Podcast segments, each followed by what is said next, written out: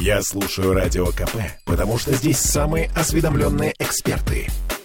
И тебе рекомендую. Артем Дзюба вернулся. Два мяча в ворота Рубина после голевой засухи, которая длилась 8 матчей с начала чемпионата России. А, И в то же время он не вернулся? Потому что он отказался играть за сборную России, хотя главный тренер Валерий Карпин переступил через себя и вызвал его на сборы. Давайте вспомним, что Дзюба был, ну так, невзрачен и вял после провала сборной России на чемпионате Европы прошлым летом. Говорили, что этот провал очень больно ударил по его самолюбию. Ну и плюсом м, очень короткий отпуск, э, форма, вот это все.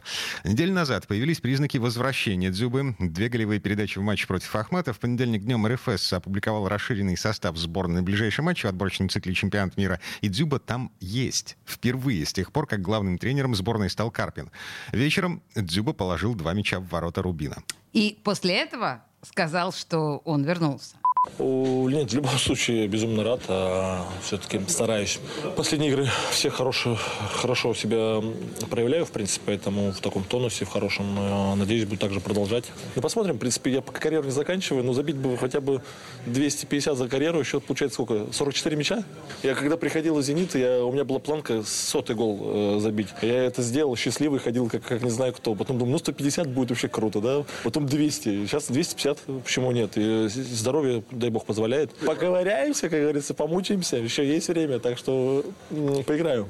Это было вчера вечером. А сегодня Дзюбу заявил буквально следующее. Я долго думал над этой ситуацией, пришел к выводу, что пока не набрал оптимальную форму, чтобы помочь сборной на 100%, и предыдущий сезон получился сложным и долгим, были большие ожидания от Евро, серьезная подготовка, мы выложились на все 100, но результат получился неудачным. Все это сказалось и на физической форме, и на эмоциональной. Поэтому входить в новый сезон было тяжело, сейчас понемногу начал возвращать прежнюю форму, но чувствую, что набрал ее еще не до конца. У сборной впереди важнейшие игры, поэтому ехать и занимать чье-то место сейчас было бы неправильным, о чем я честно и сказал тренеру. И он еще там надеется, что к ноябрьским матчам уже будет в оптимальной готовности, но никаких гарантий здесь быть не может. В свою очередь, Карпина спросили сегодня, что ну, будет он и дальше вызывать Дзюбу после того, как Дзюба заявил, что если тренерский штаб... Короче говоря, Карпин эм, э, говорит, что если тренерский штаб посчитает, что Дзюба сможет помочь сборной, то, конечно, Дзюба будет вызван. Конец цитаты. Что, что вообще происходит с этим вопросом? Мы звоним нашему спортивному обозревателю, ведущему программу «Без прокатов» Сергею Соколову.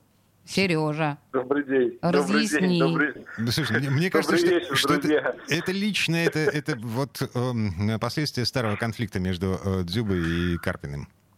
Вы обратите внимание, что вот этот отбор на Катар, ну, на чемпионат мира в Катаре, который в 24-м, э, фу, в 22-м году будет, вот ведь скучнейшая группа у России. Ну, э, серьезно, там, что там хорваты, словаки, словенцы, Кипр, Мальта. Ну вот вообще матчи себе та- так себе. С хорватами там э, более-менее признаки жизни. Ни одного топ-матча, никаких там тебе э, эксцессов. Вообще, если бы не было вот этой ситуации с Валерием Георгиевичем и Артемом Дзюбой, то вообще, наверное, не на что было бы смотреть.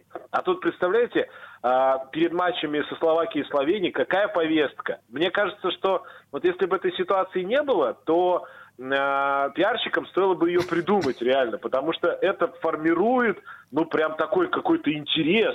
А вы знаете, он его не вызвал, а теперь он его вызвал, а он отказался. Ну, это же реально Санта-Барбара. На зло бабушки отморожу уши. Поэтому, мне кажется, здесь главным образом надо порадоваться за то, что а, вот футбол в кои-то веке он попадает вот в такую повестку. Ну, мы с вами, как только либо Карпин, либо Дзюба скажет либо о Карпине, либо о Дзюбе, соответственно, мы тут же это обсуждаем. Можете себе представить? Это круто. Мне вот без, без шуток почти говорю, что это делает плюс нашему футболу. А, Побольше бы таких ситуаций. Ну, короче, да, мы п- помним, что Дзюба шоумен сам, ну, так по природе, по складу характера. Карпин, в общем-то, работал даже на телевидении, тоже шоумен. А, Короче, сериал, да. Слушай, а, минута у нас осталась до конца. А, После вкусия от вчерашнего матча с Рубином. «Зенит» в форме. Если ничего не сломается, чемпионат мы пройдем как нож через масло.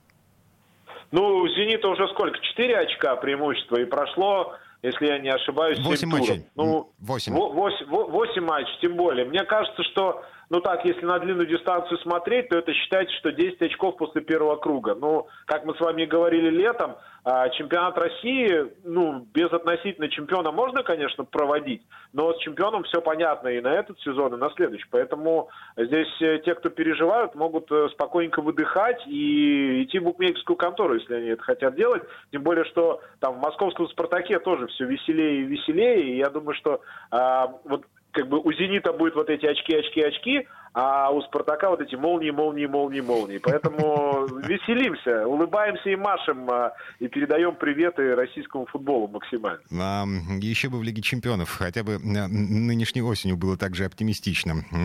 Но это совсем отдельная история. А, Сергей Скалов был у нас на связи. Совсем отдельно. Всего хорошего, удачи, удачи, друзья, до встречи. Да, Серег, всем привет и э, болеем за наших. А я на этом с вами прощаюсь. Всем пока. Темы дня.